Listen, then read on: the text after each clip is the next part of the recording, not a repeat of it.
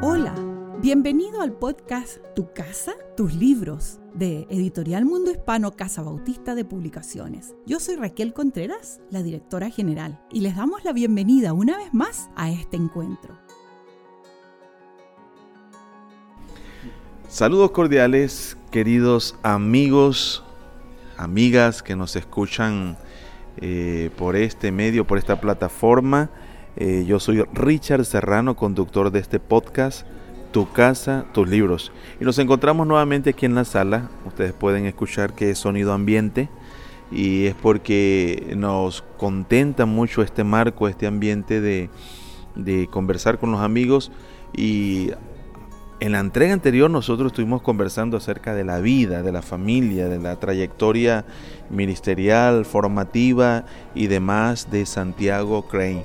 Estamos hablando con David Cranes, uno de sus hijos, y, ahora específicamente queremos hablar acerca de, de este libro que es el que estamos celebrando por estos días, El Sermón Eficaz. David, bienvenido nuevamente. Muchas gracias Richard, es un placer estar contigo y con los oyentes. Qué bueno. Vamos a conversar de este libro. ¿Cuál fue la génesis, hasta donde sabes como hijo, eh, lo que motivó al hermano Santiago Crane a escribir este libro? Pues sé que inició ah, cuando él enseñaba en el, en el seminario ah, bautista mexicano en Torreón. Él vio la necesidad de un texto sobre homilética y lo que había hecho ah, antes de llegar a este punto fue traducir un libro por Andrew Blackwood sobre la predicación. Y después de haber hecho eso, de haber recibido los permisos y de haberlo publicado, ah, él dijo, necesitamos algo en el, dentro del contexto latinoamericano. Entonces eso fue lo que lo llevó a, no, traducir, sino de, crear ya en el idioma algo pertinente para la obra bautista en América Latina. E, es muy bueno, eh, ustedes que están escuchando, que, sepamos ese antecedente.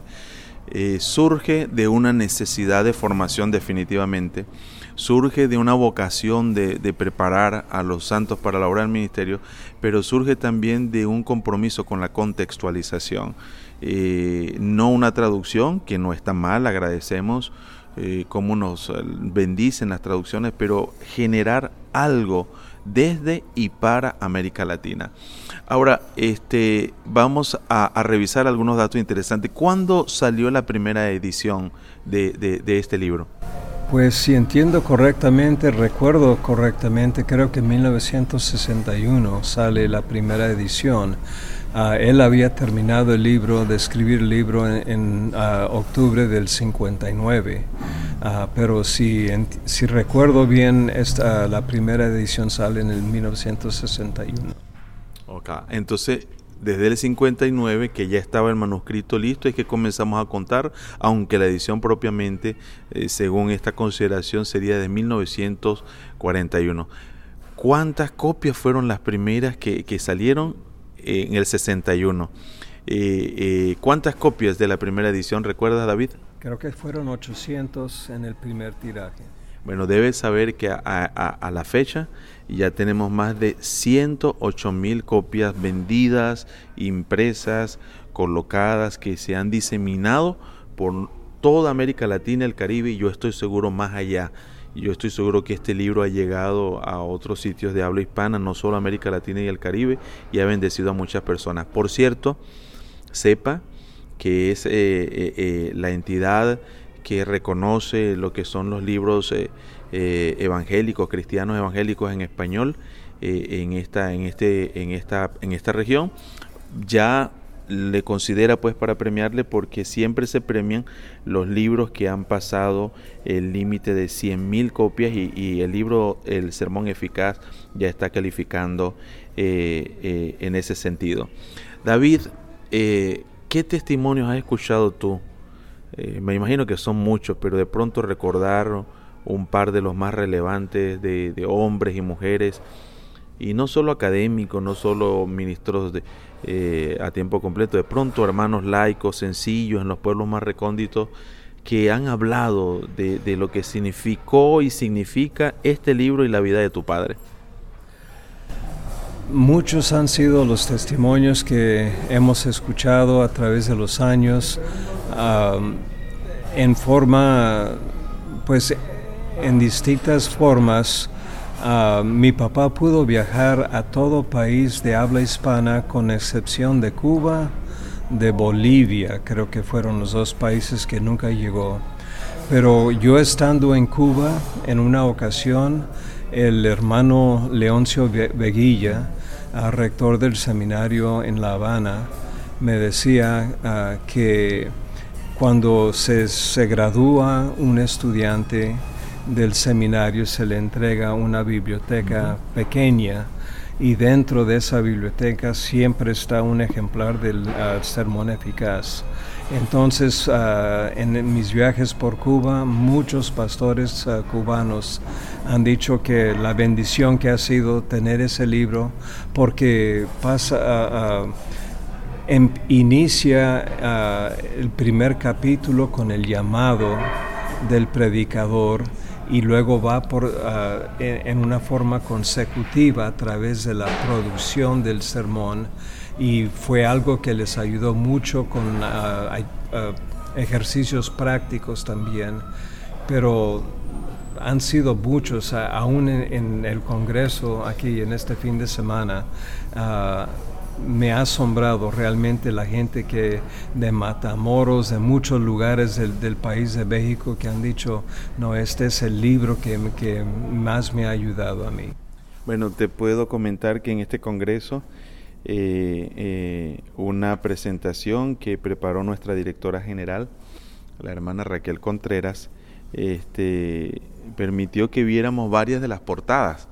Y, yo no conocía buena parte de esas portadas, por supuesto, una que, está de fondo amarillo y verde, fue la que, con la que yo eh, estudié. Y es de notar que al único país o uno de los dos países en, este, en esta región a donde no fue, llegó su libro. Raquel Contreras también en su presentación de esta edición conmemorativa, ella citaba a Borges, a quien se atribuye decir algo así como que llega un momento en que el libro deja de ser de quien lo escribió y queda como un alma desnuda y cada quien lo hace suyo. Y es interesante porque ya Crane con su vida y con su trabajo ya llegó a tantos lugares que no sospechaba y muchas personas no tienen la idea eh, por cierto, deben saber que David se parece mucho a su papá y es un testimonio que decía que a la gente que se quedaba maravillado de sus ademanes, de su gesto, pero llega un momento en que ya el libro deja de ser eh, propiedad de, quien lo escribe y, ya se disemina en la mente, en los sueños, en las lágrimas, en la alegría, en, la preparación eh, de las personas. revisando aquí que es una de las cosas, todo este libro es fascinante, el prefacio. Yo quisiera pedirle a, David que nos leyera el primer párrafo, que es un párrafo emblemático donde eh, don Santiago con, humildad no pretende otra cosa, pero con contundencia nos dice qué es lo que él procuró siempre con, con este trabajo maravilloso. En el prefacio eh, habla del patriarca Isaac y menciona algo bien interesante. A ver, David, lee para nosotros esa parte, por favor. Con mucho gusto. E inicia diciendo, este libro no es obra de ningún Abraham, sino más bien de un Isaac. No pretende el autor haber cavado nuevos pozos de saber homilético. Espera solamente haber tenido algún grado de buen éxito en abrir de nuevo los pozos antiguos. En otras palabras, la originalidad de este libro no es absoluta, sino relativa.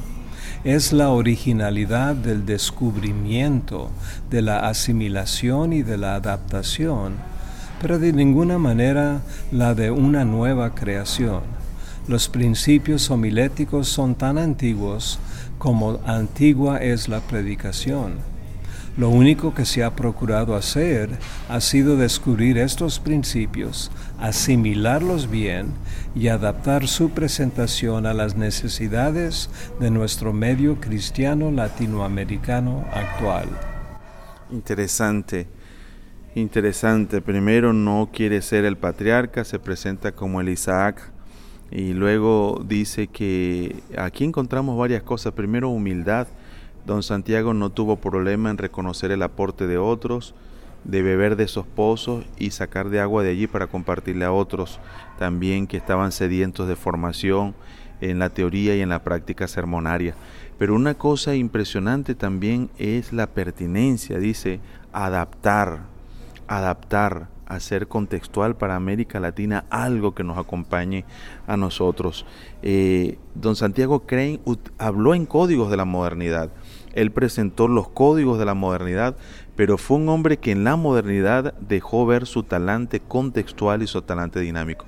Yo he dicho, David, que si el hermano Santiago estuviera hoy, nos enseñaría cómo seguir limpiando ese pozo para seguir aprovechando esos principios, pero estoy seguro también nos habría exhortado a ver nuevas cosas que han ido apareciendo y nos hubiese exhortado a seguir siendo fieles al Evangelio que no cambia, pero también a considerar nuevas cosas que han surgido en nuestro mundo y en América Latina.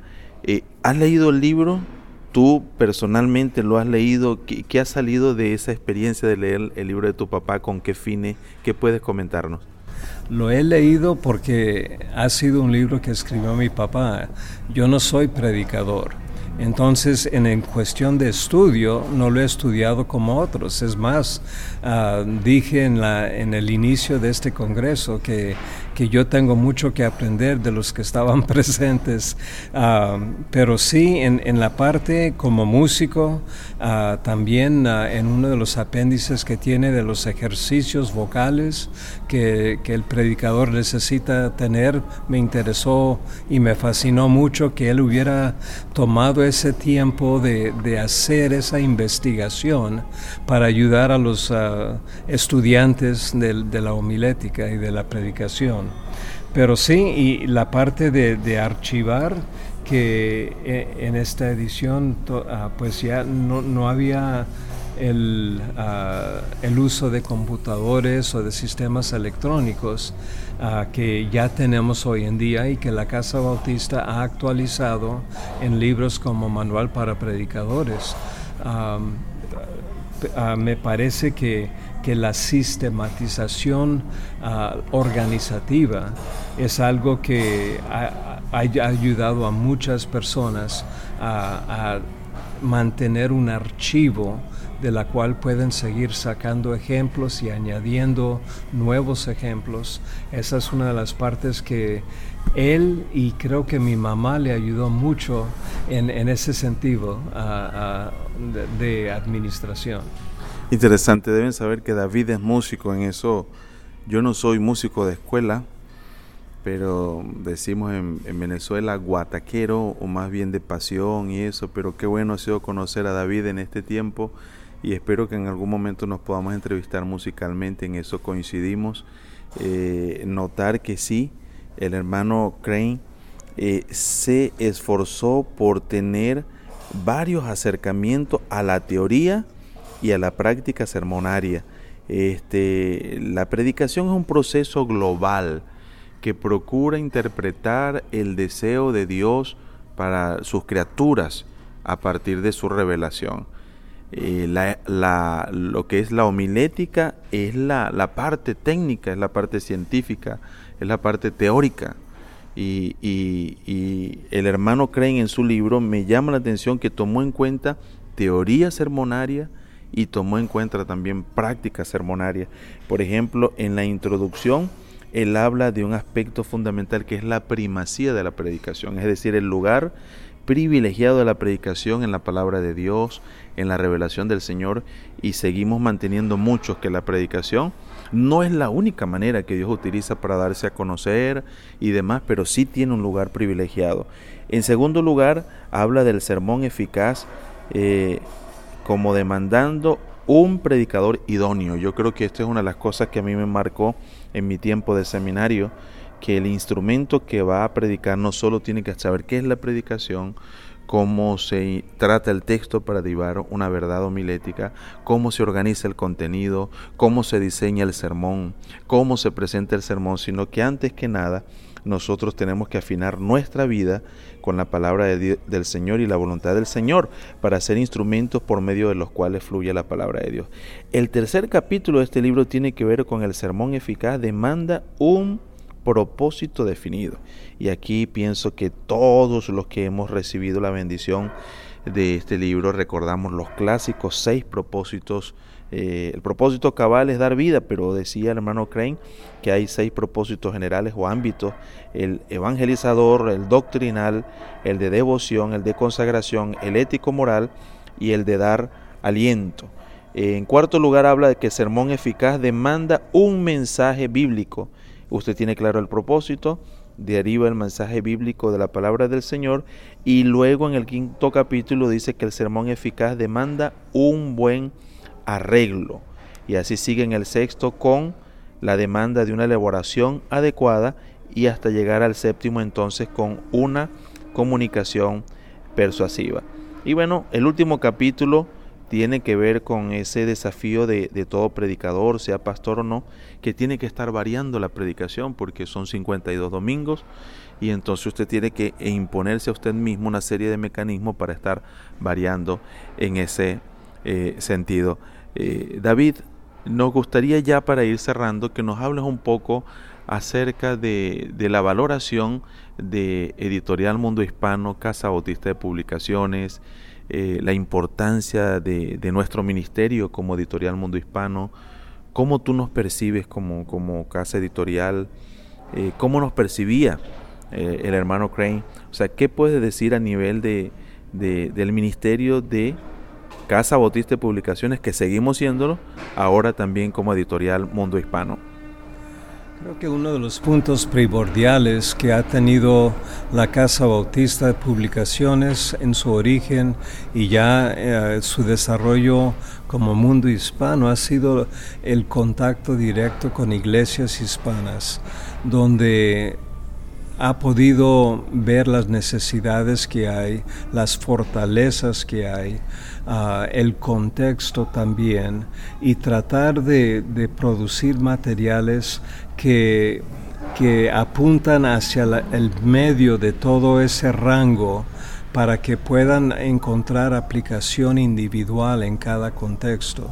Ah, los materiales de estudio bíblico ah, para escuela dominical, uh, donde discipulado, todo eso tiene está escrito a un nivel que puede ser que es accesible para cual, cualquier nivel de educación educativa. Y la comunicación que mi papá tuvo con Casa Bautista, con los distintos editores, ellos dándole a él sugerencias sobre los temas que veían que no, no había recurso y él mirando lo que Dios había hecho en su vida, lo que él veía tanto en su um, uh, magistrado, sus enseñanzas, sus alumnos, como también en las iglesias donde él servía, también respondiéndole y, llegando a un acuerdo en, en, en qué sería, uh, qué tipo de material sería bueno producir, ya, ya, fuera por artículos, fuera por panfletos, por tratados, uh, o también por ya un libro uh, formal. Y ellos mantuvieron una relación toda su vida, utilizando ese ese ambiente de comunicación que, funcionó muy bien para, ambos lados. mi papá siempre vivió con un aprecio entrañable para, la Casa Bautista, hizo muchos viajes a El Paso y luego ya en sus viajes Ah, presentó muchos talleres sobre el material sobre el cual a casa le pidió escribir. Entonces, ah, y eso mucha gente no solamente ha, comentado sobre los libros, sino también los talleres a que mm. asistieron, ah, en que papá fue el, el que presentó el material. Excelente. David, ¿qué impresión te llevas del Congreso? Eh, ¿Qué te pareció? Eh, ¿Qué consideras fue lo más valioso? Eh, ¿Qué quieres compartir? ¿Cuál fue tu impresión de este Congreso en su forma y en su fondo? Creo que el punto de partida del Congreso ah, fue algo que me llamó mucho la atención de, de, invitar a hermanos que querían capacitarse mejor a poder tener acceso a personas que tienen un largo trayecto en el ministerio y específicamente en la elaboración de lo que es el sermón en sí, con ah, todos los aspectos de homilética, de estudio, de aplicación. Ah, y tener un, tiempo y un campo en donde le, le, pudieron hacer muchas preguntas y recibir respuestas a sus inquietudes, pero también ser expuestos a aspectos del estudio de la palabra de Dios que ellos no habían visto uh, en su formación. Entonces creo que uh, alzó el nivel de expectativa personal de cada uno de ellos, pero también lo hizo dentro del contexto en que ellos viven uh, y, y, pudieron aplicarlo de esa forma. Para mí fue muy fascinante ver uh, la participación de cada uno de los casi 100 uh, inscritos uh, en este Congreso que vinieron de todas partes de la República Mexicana. Excelente. David, muchas gracias por este tiempo. Yo eh, me formé con el libro del hermano Crane. Tuve el privilegio de cerrar el Congreso predicando y mucho de lo que soy lo debo sin haberle conocido lamentablemente personalmente a este libro que tuve que casi que casi memorizármelo, se los garantizo y, me dejó una gran bendición. Eh, es una joya, es una joya en lo que es teoría y práctica sermonaria, eh, eh, ciertamente con énfasis deductivo, con un enfoque de explicación en la razón, pero con una gran sensibilidad espiritual y contextual. Y quiera Dios que este libro, que sigue teniendo un gran valor para nosotros y la vida de don Santiago nos siga inspirando ahora que nosotros nos toca en esta generación, como lo hizo en su tiempo, hacer los ajustes que era necesario. Hablábamos en este congreso de que como don Santiago seguir siendo fieles a la Biblia, seguir siendo fieles al Evangelio, seguir siendo comprometidos con el contexto, tomar en cuenta los nuevos rostros y sujetos teológicos que han surgido desde entonces, como la migración, la injusticia, la corrupción, eh, tomar en cuenta ahora el, elemento inductivo, es decir, partir de la realidad y, también tomar en cuenta todas estas lógicas narrativas que son, o sea, tomar en cuenta cómo está pensando, cómo está teniendo su tendencia psicológica esta generación, pero al fin y al cabo llevando el mensaje de vida de nuestro Señor.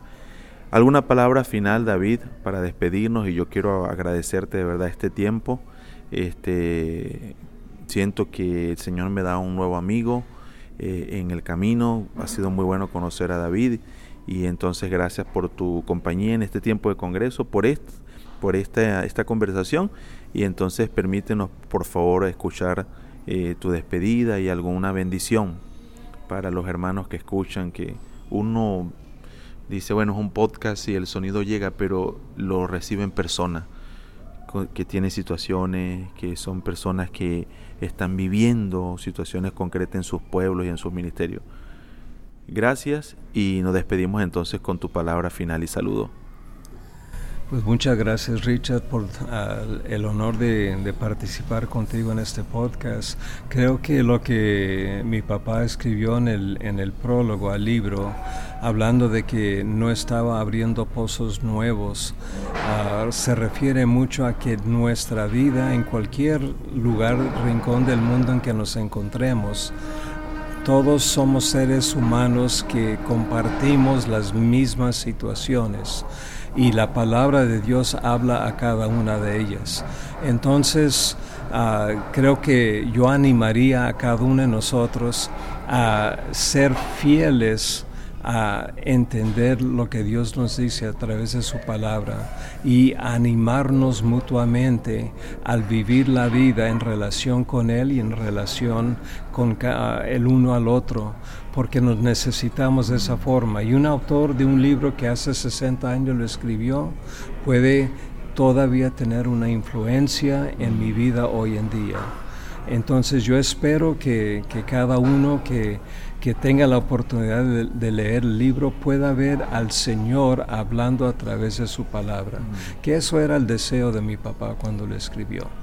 Un abrazo a cada uno de ustedes, que Dios les bendiga en hecho, en relación eh, diaria ah, y a través de su palabra. Gracias, amén. Nos vemos en una y nos escuchamos más bien eh, nos encontramos en una próxima entrega. Bendiciones. Recuerde, este es su casa, estos son sus libros. Muchas gracias por acompañarnos en este podcast Tu casa, tus libros de Casa Bautista de Publicaciones Editorial Mundo Hispano. Te esperamos en un nuevo encuentro. Que Dios te bendiga.